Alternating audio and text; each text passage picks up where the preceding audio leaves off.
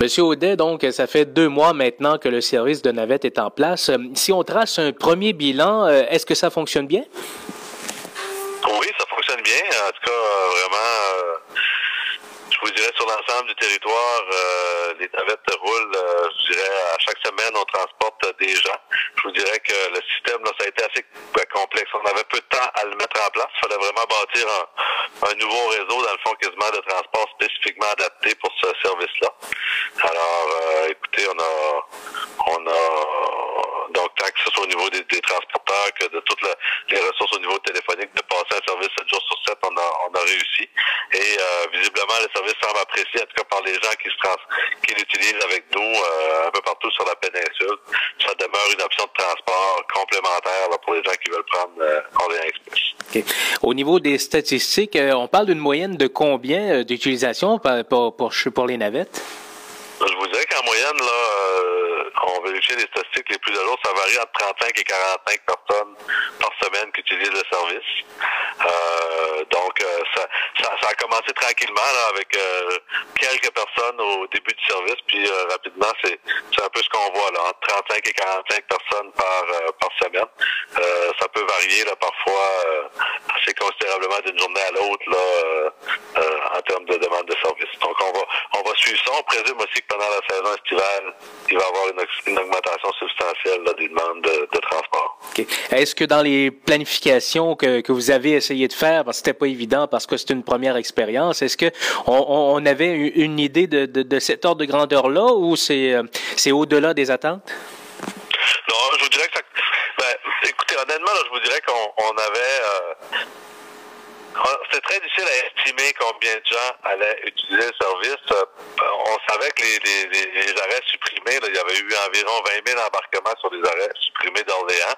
Mais comment les gens allaient transférer vers nos services ou comment les gens allaient réagir par rapport à la desserte, donc de se rendre par propres moyens au point d'arrêt, euh, c'était aussi difficile. Donc on, savait que ce serait, euh, je vous dirais, on avait des attentes, on le voit par le choix de véhicules, que ce serait des petits nombres de personnes quotidiennement qui utiliseraient nos services. Euh, ben, honnêtement, on n'avait pas fait d'estimation chiffrée du nombre de, de, déplacements. Là, on voit à peu près ce que ça donne à, à ce temps-ci. On va, on va essayer d'adapter notre service fonction de, de ça.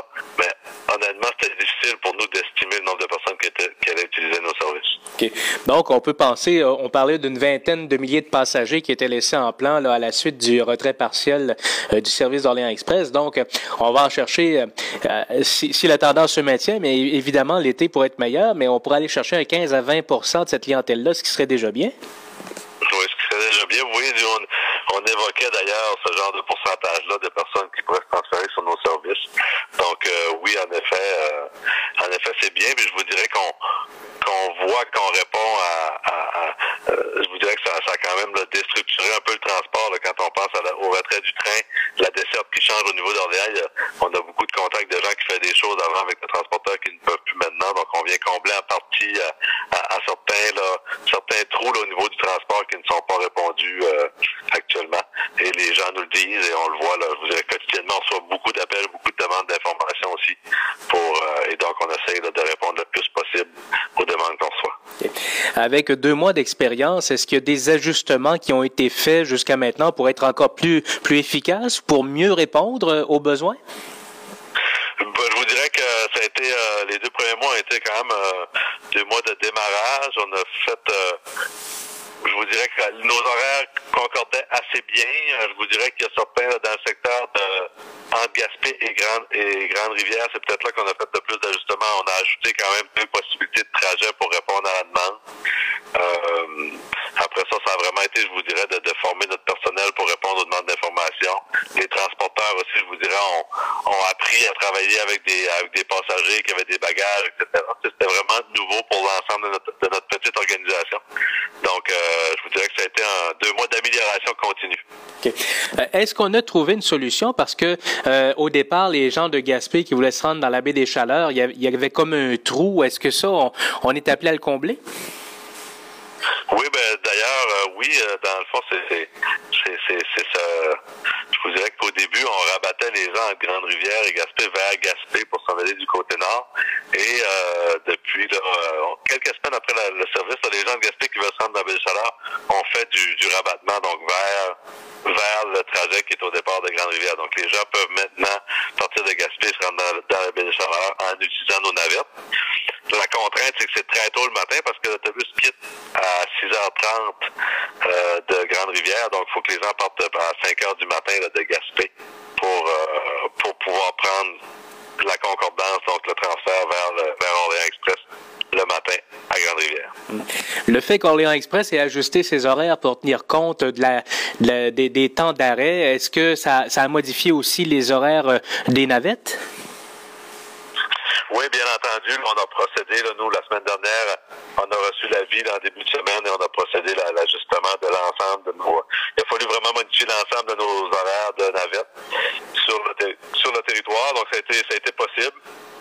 Puis nous aussi, bon, la principale contrainte, c'est qu'on a diffusé beaucoup d'outils papier avec les anciens mais les gens, pour réserver les navettes, faut, faut qu'on leur parle de toute façon 24 heures à l'avance. Donc, on le voit, là, déjà, on a déjà envoyé des navettes sur le terrain euh, à, à, l'horaire ajusté et on corrige, là, je dirais, l'heure auprès des usagers. On leur confirme l'heure 24 heures à l'avance, la navette passera chez eux. Donc, en termes de... Ça a été, bon, bien sûr, pour nous, un ajustement, mais qui n'a pas été trop contraignant, là pour notre organisation. On sait que le régime a été en quelque sorte un pionnier du transport en commun dans les régions. Euh, D'autres régions se, sont intéressées à l'expérience et là, on me dit que le Bas-Saint-Laurent est intéressé par la navette que vous faites pour rejoindre les autocars d'Orléans Express. C'est le cas? Euh, c'est une information que je n'ai pas. Moi, euh, l'information que j'avais des gens dans le Bas-Saint-Laurent qui étaient, je dirais, à l'étape de faire un plan de transport global. Je vous dirais, c'est une étude qui était rendue un peu à l'étape qui a précédé la mise en place du régime sur le territoire de la Gaspésie. Donc, nous, pour l'instant, ce qu'on a comme information, c'est que le, le Bas-Saint-Laurent souhaite, je vous dirais, faire une étude sur leurs besoins en transport collectif pour l'ensemble de, leur région. Et euh, ça, ça précéderait la mise en place d'un réseau et d'un service de navette. Euh, donc, je ne, moi, en tout cas, j'ai pas l'information de gens du Bas-Saint-Laurent qui, qui s'étaient intéressés au service de navette. Okay. Mais l'expérience du régime a, est, est, fait un peu euh, école ailleurs au Québec. Oui, ça c'est clair. Écoutez, là, je vous dirais sans vouloir être trop chauvin, la, région de la Gaspésie des îles a été très innovatrice en matière de déploiement de services de transport collectif. Là, d'un, en travaillant de manière régionale, donc de travaillant à l'échelle, les MRC du territoire ont confié à la région euh, le mandat de développer un, un, réseau de transport. Et on a aussi été la première région pour deux choses importantes. La première, d'aller chercher la majoration de la taxe sur l'essence d'une chaîne de litres vendue sur le territoire au bénéfice du transport collectif. On était la première région euh, en milieu rural à, l'obtenir et c'est des revenus substantiels pour développer le service.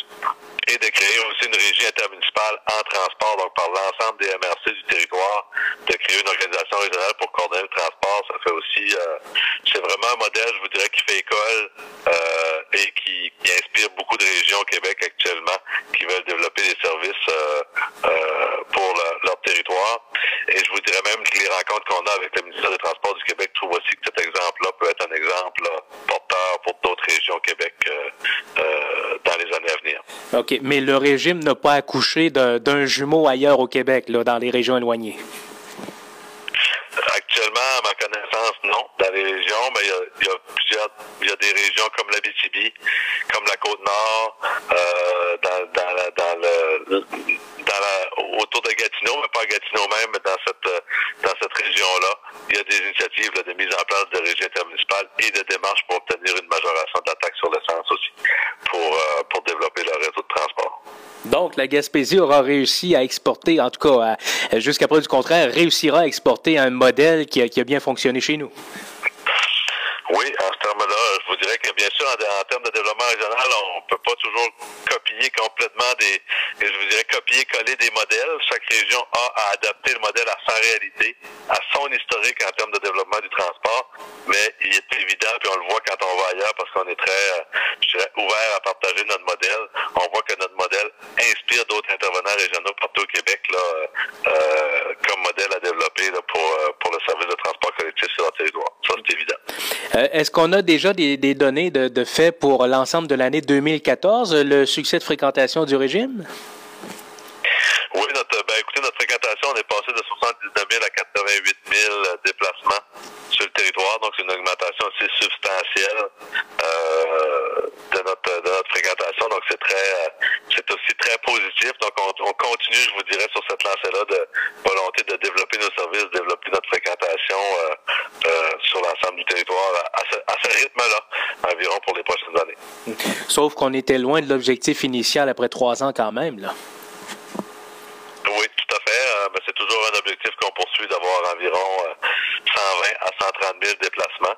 je vous dirais que initial était ambitieux on le voit euh, pour que les pour que les gens, je dirais, changent leur habitude de transport pour adopter le transport collectif, c'est c'est parfois euh, c'est parfois long euh, pour les gens. Nous de notre côté, il faut aussi faciliter l'utilisation de nos services, pour augmenter la flexibilité de nos services, pour rendre ça le plus, je dirais, attractif, le plus facile pour la pour les usagers. Donc oui, de part et d'autre, je vous dirais que l'objectif, l'atteinte de l'objectif dans le temps ne sera pas atteint, mais à mon avis, je dirais à moyen terme, euh, on arrivera à atteindre cet objectif-là qui, qui, qui, est, qui, est, un peu l'objectif, je dirais, fondamental pour, euh, pour assurer là, la pérennité du réseau. Okay. Et jusqu'à quel point la hausse du prix de l'essence qu'on a connue l'année dernière a été un, un élément important de la hausse de fréquentation?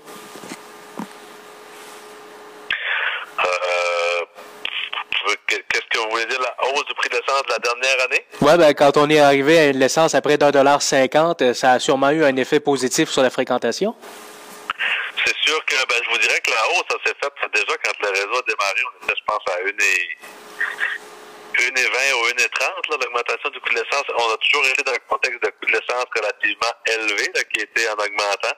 Euh, euh, quel impact ça a eu, c'est difficile à quantifier. Toutefois, euh, c'est sûr que l'argument d'économie de coût euh, est un des principaux arguments évoqués par notre clientèle pourquoi utiliser nos services.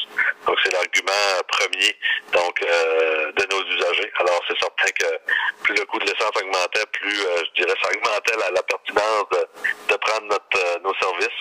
Alors, euh, ça a suivi l'évolution. Je peux pas. La corrélation est là, mais à, à, à, quel, à, quel, à quel taux de pourcentage ça serait dur pour moi de l'évaluer? Merci beaucoup, M. Audet. Merci, M. Sauvery.